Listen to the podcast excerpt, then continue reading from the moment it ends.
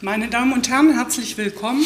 Ich begrüße Sie zur Regierungsmedienkonferenz nach der heutigen Kabinettssitzung. Die Mai-Steuerschätzung liegt auf dem Tisch. Frau Taubert hat sie im Gepäck und wird uns jetzt erläutern, was das Zahlenwerk für Thüringen bedeutet. Bitte schön, Frau Taubert. Herzlichen Dank, meine Damen und Herren. Man kann die Steuerschätzung überschreiben. In Deutschland nichts Neues. Ähm, weil gegenüber der Oktoberschätzung von 22 haben wir im Wesentlichen unveränderte Werte, die wir für Thüringen verkünden können. Wenn Sie sehen, dass wir eine Differenz zwischen der Oktoberschätzung und der Mai-Steuerschätzung 23 von 97 Millionen Euro haben, dann ist das ja für einen Einzelhaushalt viel Geld, aber äh, bei uns sind es gerade mal ein Prozent. Das heißt also eine Schätzunsicherheit, die wir an der Stelle zu vermelden haben. Warum ist das so? Wir haben ja für das Jahr 2023 äh, letztlich von einem BIP von minus 0,4 auf plus 0,4, äh, was die Schätzer uns äh, voraussagen.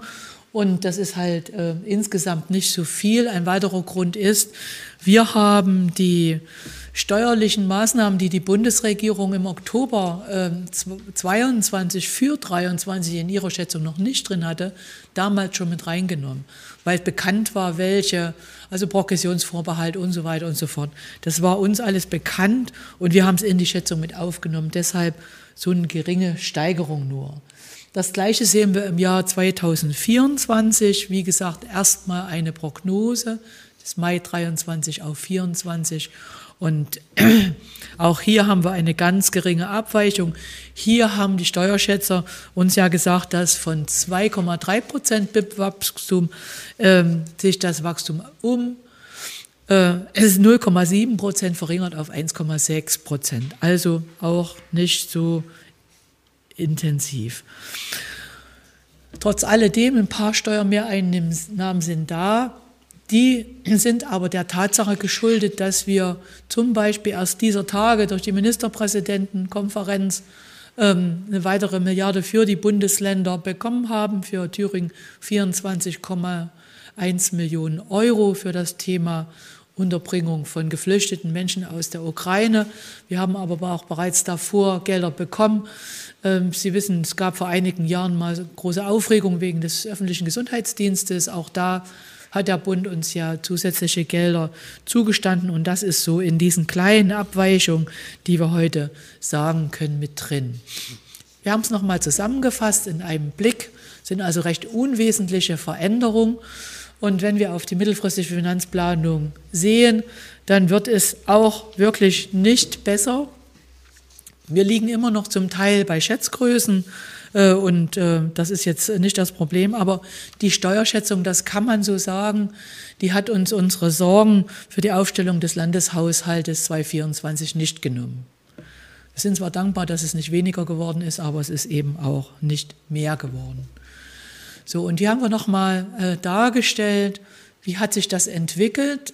Sie sehen die schwarze Linie, das ist äh, die Schätzung inklusive Mai 23. Darunter haben wir die rote, die Oktober-Steuerschätzung und darunter nochmal auch die Mai-Steuerschätzung vom vergangenen Jahr. Also insofern äh, können wir schon sagen, dass äh, aufgrund der Pandemie und der Inflation, die sich im Rahmen des Ukraine-Krieges auch äh, für, für Deutschland sehr intensiv hat niedergeschlagen, zwar einen Peak hatten, was die Steuereinnahmen betroffen hat. Alles ist teurer geworden, damit natürlich auch zum Beispiel mehr Umsatzsteuer. Aber in Summe versucht sich jetzt äh, das auch wieder zu normalisieren. Eine letzte Folie, die ich Ihnen zeigen möchte, das sind ja immer auch die Auswirkungen auf unsere Kommunen zu bedenken.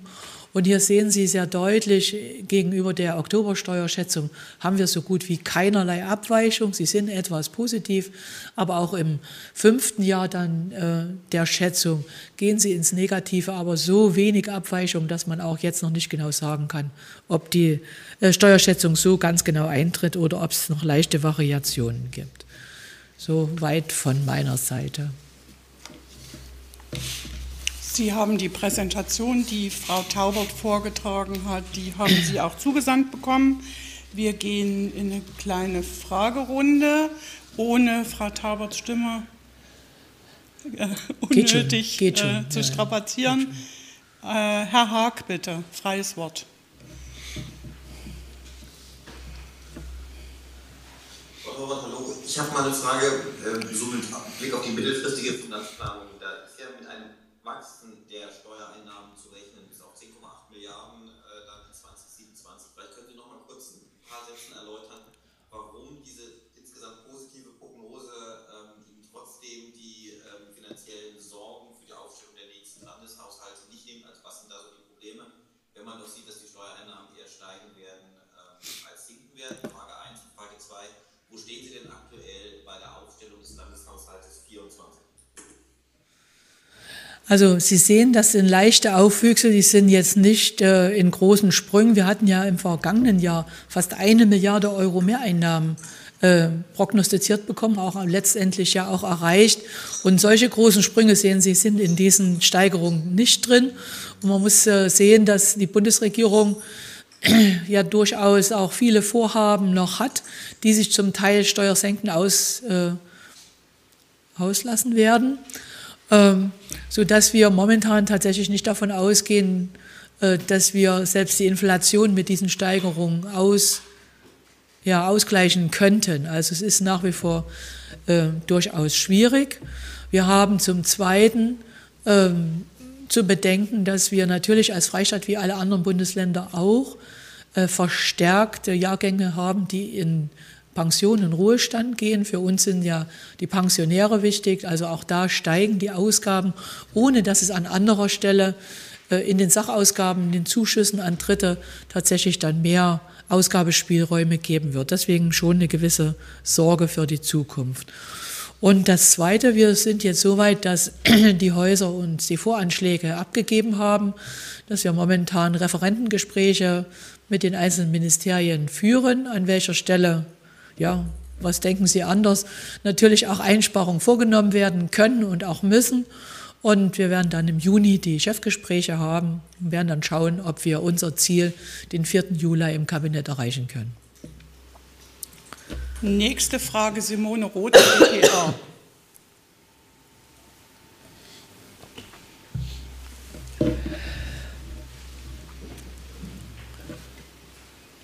Frau Rote, bitte.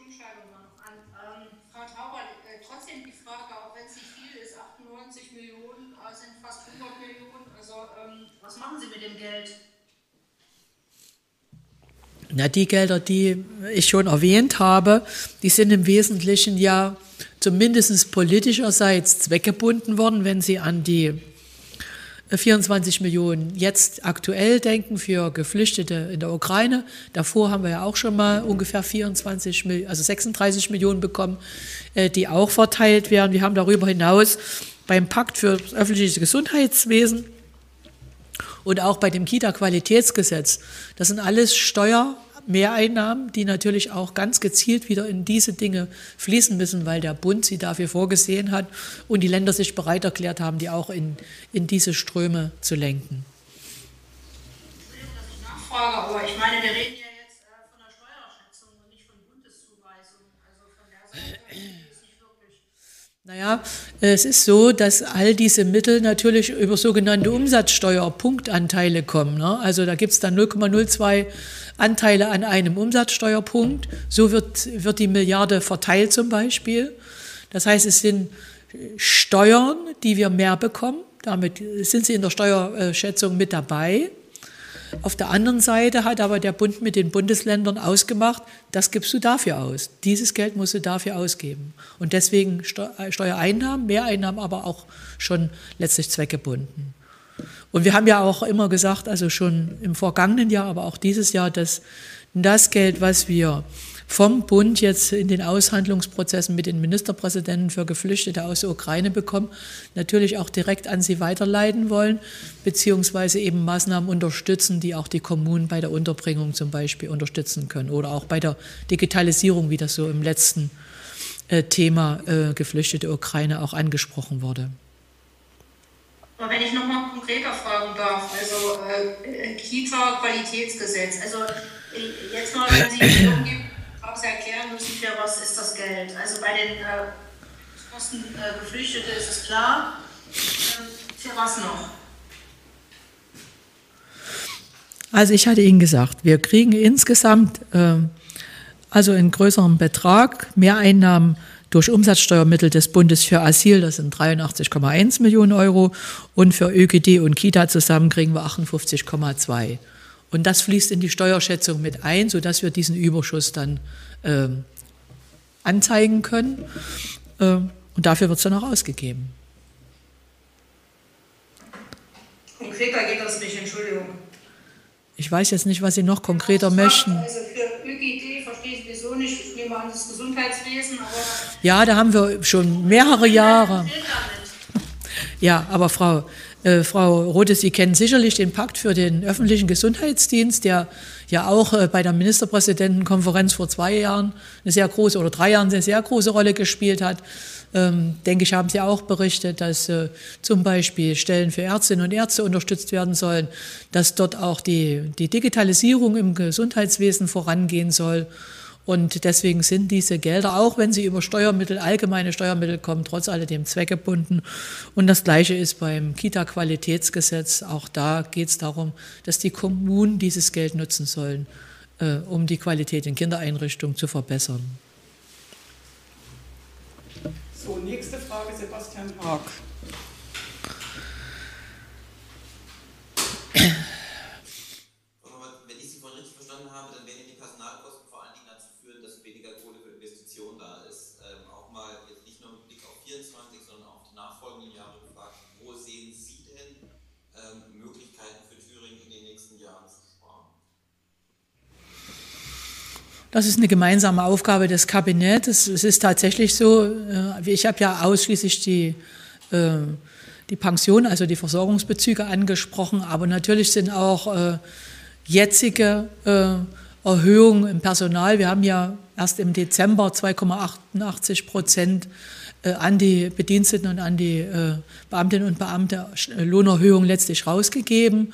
Wir müssen die verfassungsgemäße Alimentation, das Gesetz liegt im Landtag auch immer wieder berechnen nach den Urteilen des Bundesverfassungsgerichtes. Da kommt Geld zusammen. Und äh, wir haben natürlich auch mal hochgerechnet, was würde es bedeuten, wenn dieser Tarifabschluss äh, des Bundes und der Kommunen auf uns übertragen würde. Und da muss man schon dann mit jährlich 200 Millionen mehr rechnen. Ähm, Sie haben auch recht, das äh, kann im Wesentlichen äh, nur mit der ja mit der Streckung von Investitionsmaßnahmen einhergehen, weil die meisten ja schon sehr konkret sind, ähm, weil wir in dem Bereich der Zuschüsse, die wir an Dritte geben, natürlich zumeist hören, also kenne ich von meinen Fachkollegen sehr oft, die sagen, also da muss auch noch was draufgelegt werden. Auch dort gibt es Menschen, die äh, Gehaltserhöhung haben möchten, also muss da noch was oben drauf. Es wird insgesamt schon eine spannende Geschichte, wie wir uns im Kabinett damit dann letztlich auseinandersetzen. Gibt es weitere Fragen an Frau Taubert? Simone Rothe.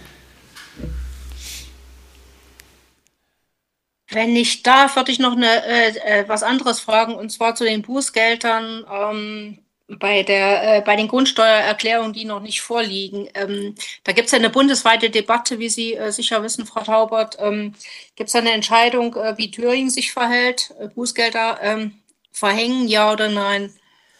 Ich bleibe bei meiner bisherigen Aussage, dass wir so schnell keine Bußgelder verhängen. Äh, für uns geht es jetzt bei der Grundsteuer zunächst mal in den Ämtern darum, dass wir all das, was wir von den äh, Eigentümern bekommen haben, jetzt auch in Bescheide umwandeln. Das ist zunächst mal das Erste. Da haben wir genug zu tun.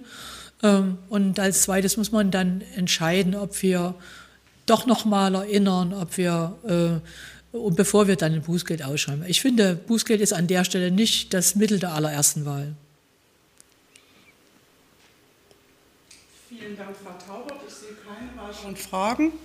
Gute Genesung und eine schöne Woche. Ja, ja, danke schön. Und ich begrüße Wirtschaftsminister Wolfgang Tiefensee mit dem Thema Dekarbonisierung und den Auswirkungen für die Thüringer Wirtschaft.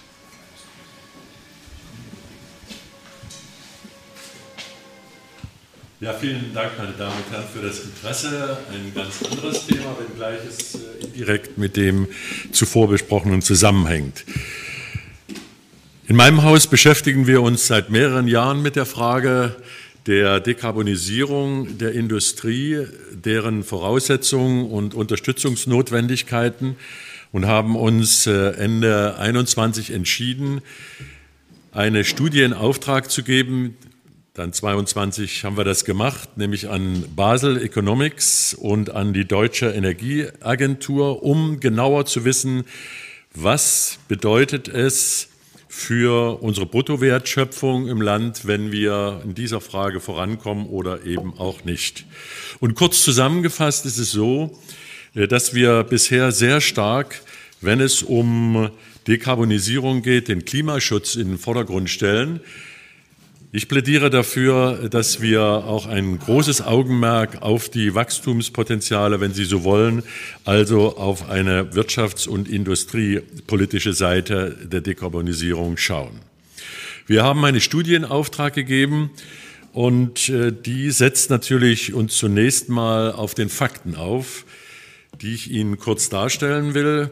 Unser schönes Land Thüringen ist ein Industrieland, trägt, die Industrie trägt knapp 25 Prozent zur Bruttowertschöpfung bei, steht aber auch für 30 Prozent der CO2-Emissionen. Wir wollen festhalten, dass wir im Ranking der Bundesländer die zweitniedrigste CO2-Ausstoßrate haben und dennoch ist es ein Thema für uns. Der Energiebedarf der Unternehmen wird äh, aktuell zu 70 Prozent durch fossile Quellen gedeckt. Wir haben nun die Verfasser der Studie gebeten, in drei Szenarien zu denken. Und ich habe Ihnen die Präsentation mit äh, an die Pressemitteilung hängen lassen und die ausführliche Studie äh, ist mit dem entsprechenden Link äh, abzurufen.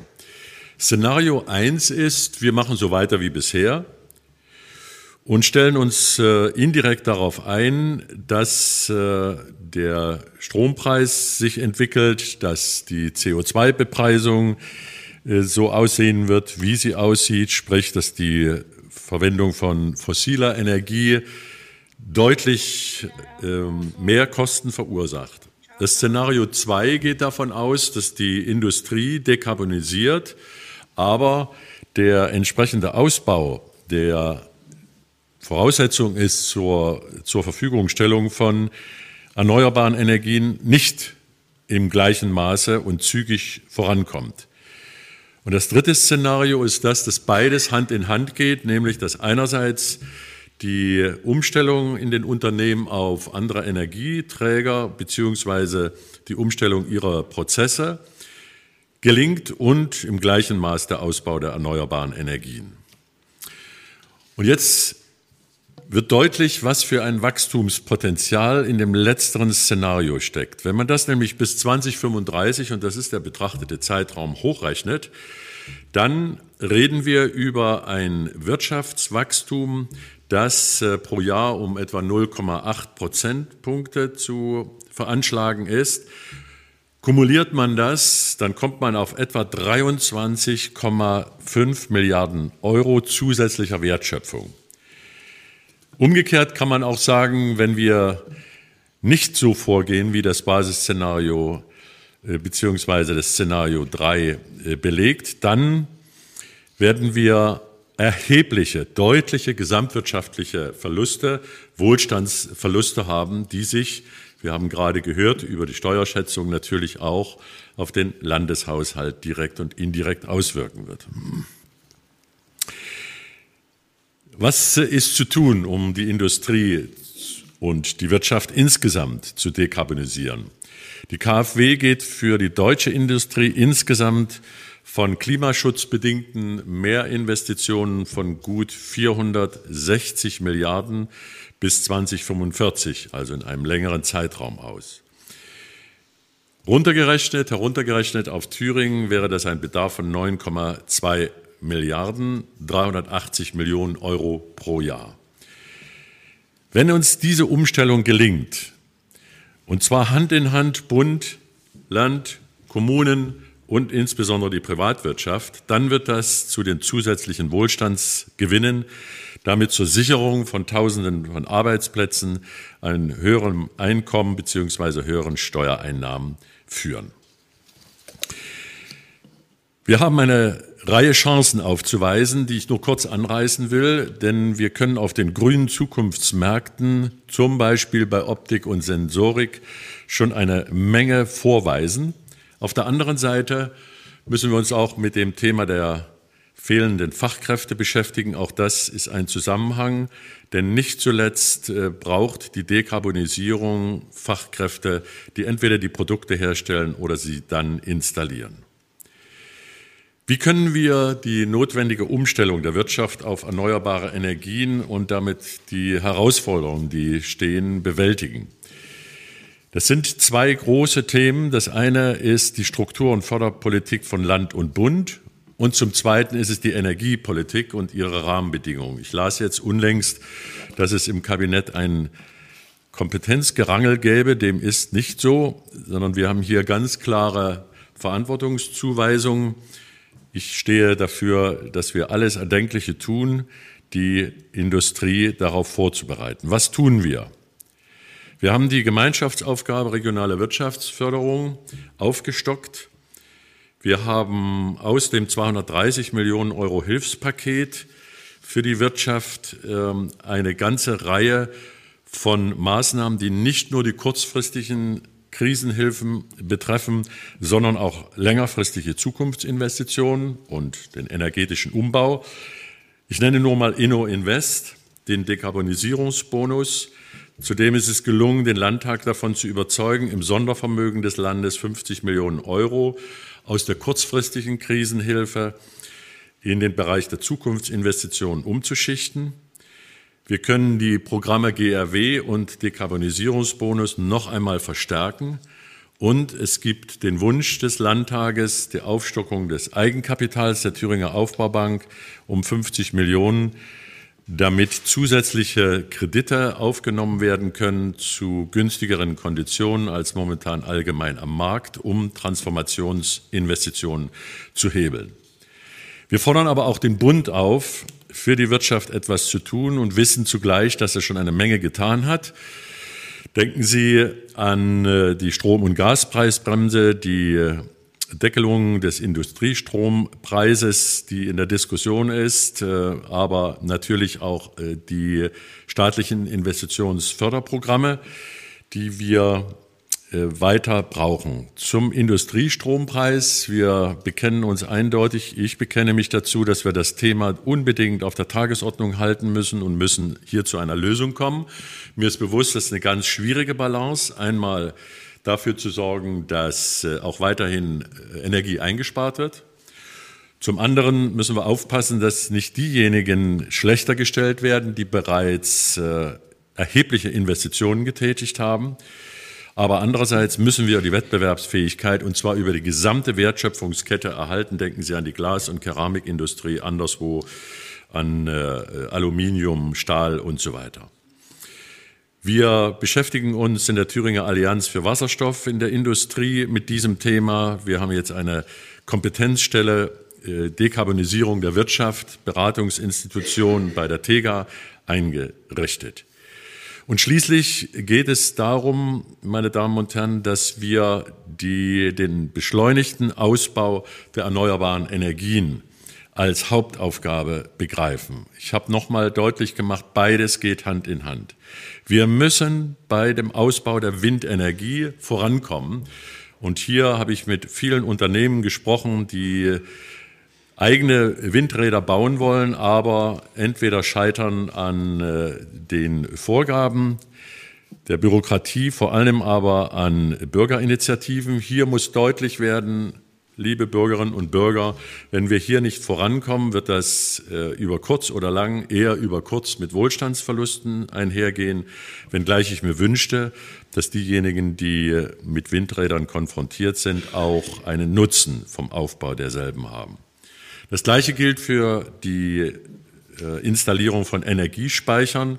Sie wissen, dass wir in Thüringen bei der Entwicklung von stationären Speichern auf Natriumbasis, also Polymerbasis beziehungsweise auf Keramikbasis führend sind.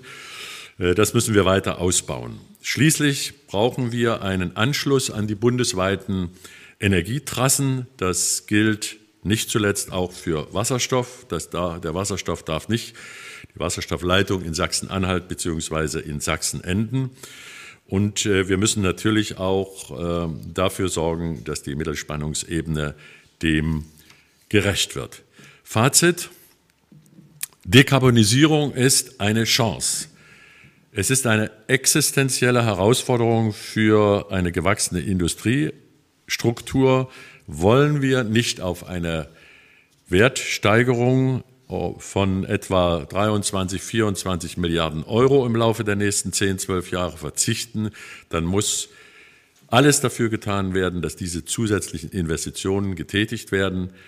Und ich denke, das ist eine Aufgabe des Landes und des Bundes und der Privatwirtschaft. Vielen Dank. Vielen Dank, Wolfgang Tiefensee. Ihre Fragen bitte an den Wirtschaftsminister. Sebastian Haag, freies Wort. Herr Tiefensee, ich habe erstmal eine Frage zu den 23,5 Milliarden. Das ist ja kumuliert bis äh, 2035, wenn ich das richtig sehe. Ja. Äh, ist denn da auch eingerechnet, wie viel Wertschöpfung verloren geht in Thüringen durch diesen Umbau? Denn äh, das ist ja nicht nur eine Chance, es ist ja für manche Betriebe auch ein Risiko. Ähm, und die zweite Frage, vielleicht können Sie noch mal deutlicher machen, Sie haben das mit den Windparks oder mit den Windrädern ja relativ deutlich gemacht, was Sie da erwarten, auch von den Leuten. Gibt es noch ein anderes Feld, wo Sie eine konkrete Erwartung haben, was jetzt passieren muss, auch in den Unternehmen, äh, damit das da mit der Dekarbonisierung vorangeht? Ja, zur ersten also Frage. konkret. Ja, vielen Dank. Äh, zur ersten Frage, äh, nach meinem Wissen ist es ein Nettobetrag, der die äh, Verluste aufrechnet gegenüber den, ähm, den Steigerungen. Und zu Ihrer zweiten Frage ist tatsächlich so, Ad 1, wir müssen alles tun, um erneuerbare Energien zur Verfügung zu stellen. Ich habe nur den Wind angesprochen, aber wir müssen uns zu Geothermie verständigen. Wir brauchen mehr Solar, heißt äh, Beschleunigung der Prozesse zur Verfügungstellung des Equipments. Wir diskutieren nicht nur über die Dekarbonisierung von Unternehmen, sondern auch von kleinen und größeren Gewerbegebieten. Es liegen Konzepte auf dem Tisch, die weiterentwickelt werden müssen, zum Beispiel Gewerbegebiet Erfurter Kreuz oder Gewerbegebiet Hermsdorfer Kreuz, äh, Tridelta Stichwort. Ich erwarte also, dass diese Konzepte weiter getrieben werden, die letztlich darauf hinauslaufen, dass Klimaneutralität nicht nur im Unternehmen gedacht wird, sondern im Unternehmensverbund.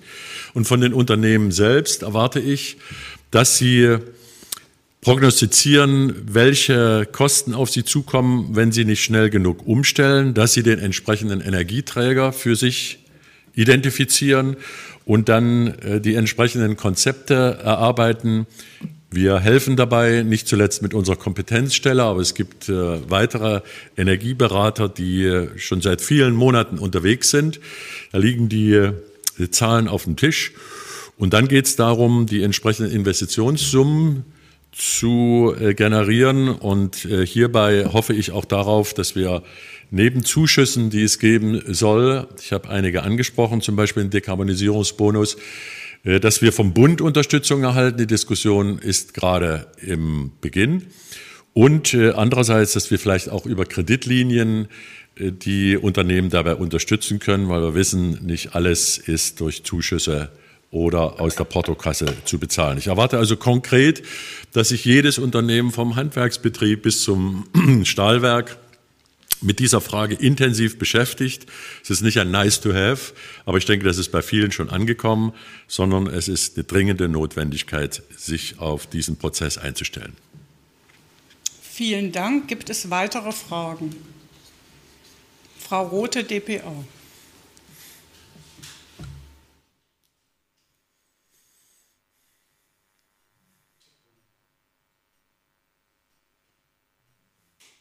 Äh, guten Tag, ähm, Herr Minister. Äh, ich habe noch mal eine äh, Nachfrage quasi zu diesen äh, schon immensen Investitionen, äh, die da ähm, von denen die Rede ist, also 380 Millionen Euro pro Jahr in Thüringen, äh, zusätzlich zu dem, was ohnehin investiert äh, wird, wenn ich das richtig verstehe. Also wie sehen Sie denn die Finanzierung? Also die Konjunkturumfragen, da kann man sagen zum Beispiel, also große Sorgen wegen der gestiegenen Zinsen, das ähm, beeinträchtigt die Erwartungen. Ähm, das ist der eine Punkt. Und der andere Punkt über Bürokratie und äh, lange Genehmigungsverfahren ist ja nun äh, reichlich gesprochen worden. Aber ähm, wann gibt es denn mal den Punkt, äh, äh, das zu ändern? Ich fange mal bei dem zweiten an. Sie äh, haben sicherlich zur Kenntnis genommen, was es für Anstrengungen auf Bundesseite gibt, die Verfahren zu verkürzen. Zum Beispiel ähnlich wie, wie wir es äh, in der Krise 2008, 2009 gemacht haben, die, die Genehmigungsverfahren, die Beteiligung der Betroffenen zu parallelisieren und nicht iterativ hintereinander zu schalten. Äh, es sind Bestrebungen, äh, dass wir eininstanzlich entscheiden, wenn es um Baurecht geht. Es geht auch darum, dass wir unsere Vorschriften entschlacken, die entsprechenden Digitalisierungsvorhaben umsetzen und vieles andere mehr ist natürlich auch ans äh, Bundesland Thüringen gerichtet, dass wir uns die Prozesse sehr genau anschauen. Wir sind jetzt gerade dabei, wie Sie wissen, äh, Thüringen Motivation, sämtliche Förderprogramme für Innovation noch stärker aufeinander abzustimmen und äh, möglichst zu vereinheitlichen, was die Beantragung anbetrifft, damit der bürokratische Wust, ein, den es in Deutschland insgesamt gibt, ein, ein Stück gelichtet wird. Also es geht schon darum, dass wir vom Bund eine, äh, eine Neuausrichtung äh, der Verfahren brauchen. Und das Zweite, ja, die Summen sind tatsächlich schwindelerregend. Und ich gebe ehrlich zu, dass wenn ich mir die unterschiedlichen Vorhaben Deutschlands, aber auch Thüringens anschaue und die vergleiche mit dem, was wir an finanziellen Mitteln der öffentlichen Hand haben, äh, dass äh, ich da sehr, sehr skeptisch bin, dass wir alles gleichermaßen schaffen können. Ich denke daran auf Bundesebene, dass wir die Bundeswehr ausstatten wollen. Wir wollen die äh, Digitalisierungsstrategie, sprich den Ausbau des Glasfasernetzes vorantreiben. Schulen und Brücken sind marode.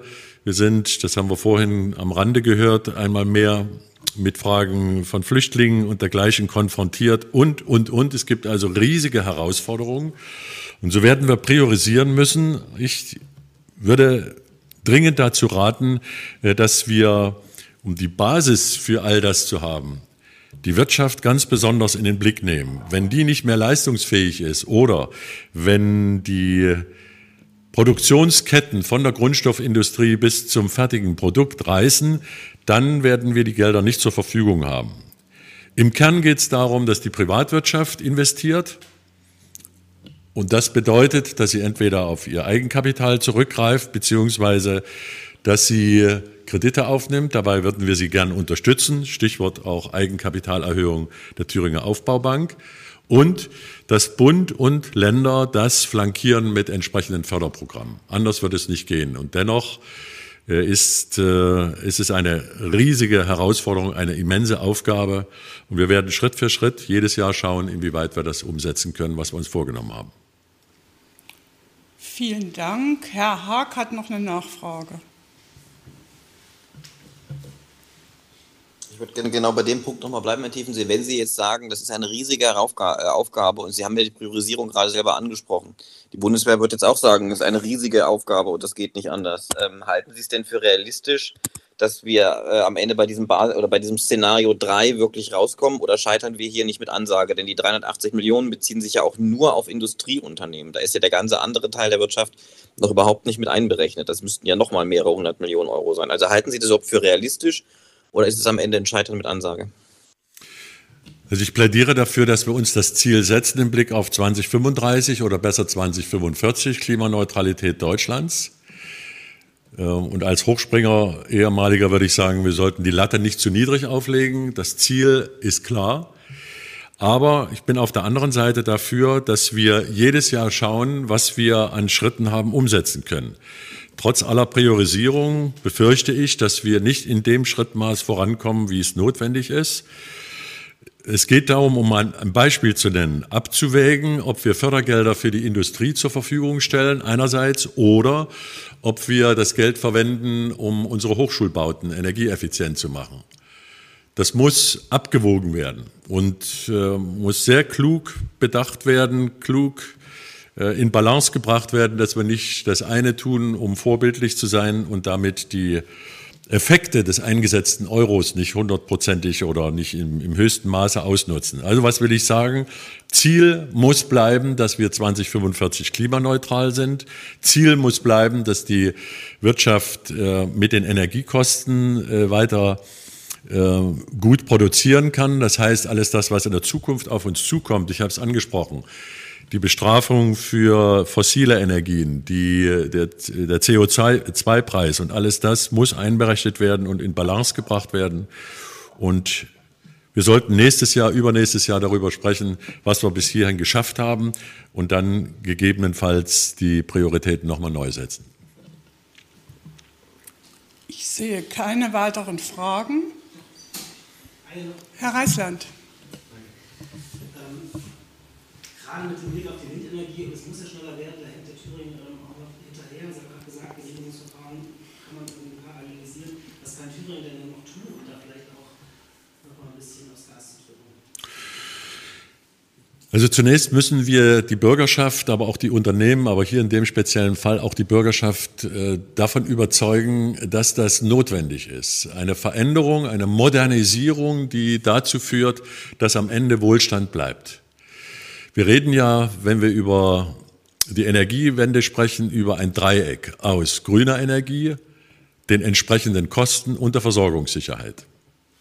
Und ich plädiere dafür und deshalb danke ich Ihnen für die Nachfrage, dass wir einen vierten Quadranten, wenn Sie so wollen, hinzufügen. Das ist die Akzeptanz der Bevölkerung.